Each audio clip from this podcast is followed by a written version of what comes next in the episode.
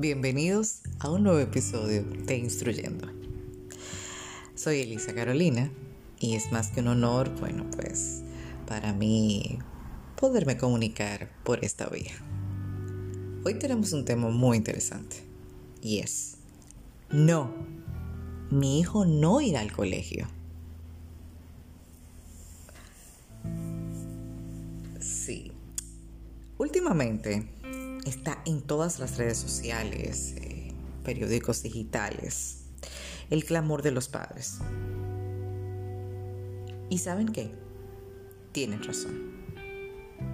Ustedes temen por la salud de sus hijos y es lo correcto. Y está bien. Y así debe ser. Cuidarnos todos y cuidar a nuestros pequeños. Esa es nuestra labor como padres. Pero a lo que yo me refiero es algo totalmente diferente. Y es que en vez de estar tan estresados por esta situación, que ya de por sí tenemos 118, 120 días en esto, que nos ha traído muchas situaciones emocionales, estar dentro de casa, el teletrabajo y demás, vamos a concentrarnos en en otra, en otra cosa. Vamos a concentrarnos y buscar un plan B y C a la educación de nuestros hijos. Lo primero es, vuelvo a repetir, que dejemos ese estrés y esa preocupación porque ellos lo perciben.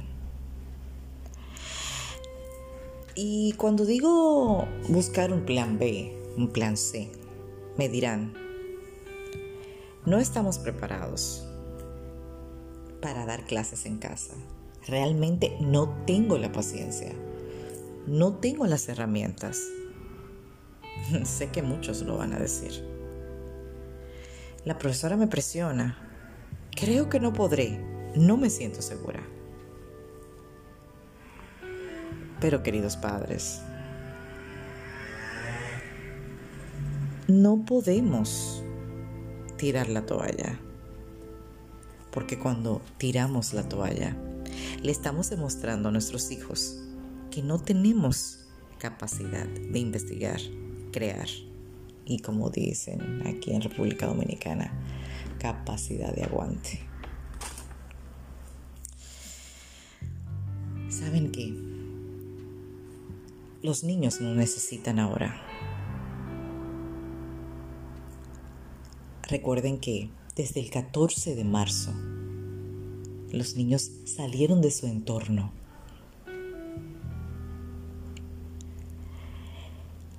Principalmente los pequeños. Ejemplo, ya no usan sus loncheras ni sus bultos ni han vuelto a realizar su círculo, ni a jugar masilla con sus amigos. Esos son los pequeños. Y ahora decirle que vamos a durar un poquito más para volver al colegio. Porque está bien que se queden en casa y que ustedes opten porque ellos se queden. Ese es su derecho. ¿Y qué será de los más grandecitos? Con su recreo, sus compras en la cafetería, tantas cosas. En fin, realmente todos, todos estamos sufriendo y padeciendo. ¿Saben qué? Tenemos que enseñarles a ellos de que en este tiempo sí podemos hacer cosas positivas. Y no enseñarle a hacer galletas, ¿eh? Ni ordenar esto. No, no, no, no, no, no. Sino a invertir en el tiempo. A hacer cosas productivas que nos llenen.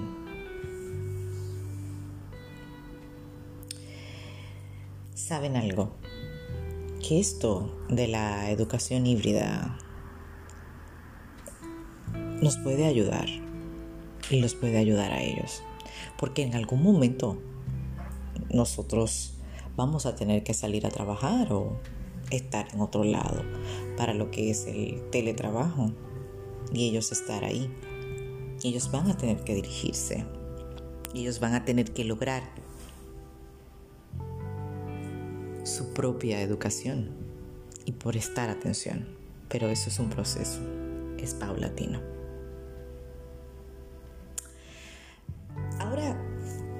Tengo varios tips para ustedes los padres.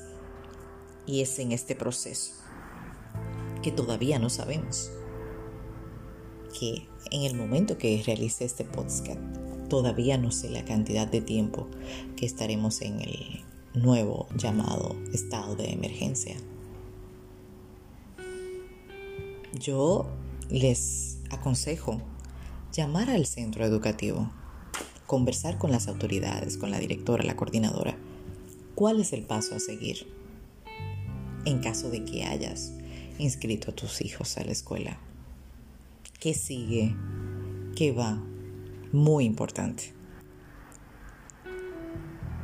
Y hablar con los niños o con los jóvenes y decirle, esta es la situación. enterarlos. Ellos tienen que saber lo que está pasando. Claro. A su edad, a su forma.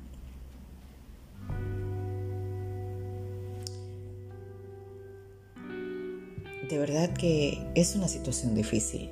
Confío en que las nuevas autoridades extiendan un poquito más el inicio de clase más adelante. Veo padres que dicen, un año no hace nada. Bueno, en el caso del nivel inicial, son pequeños y el nivel inicial es un proceso.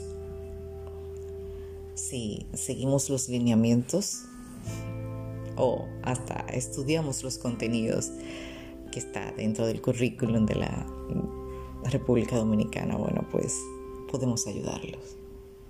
Ya los más grandecitos, ya los que están en bachillerato, en algún momento tendrían que regresar a clases. Es necesaria su presencia, pero más adelante. Apoyo que se queden en casa, pero también hay que instruirlos para que sigan aprendiendo. Recuerden, busquemos una alternativa. Vamos a ocuparnos, no preocuparnos. Y recuerden algo, vamos a ayudarnos todos y no nos demos por vencida. Abrazos con sabor a manzana. Nos vemos pronto en otra entrega de Instruyendo. Hasta la próxima.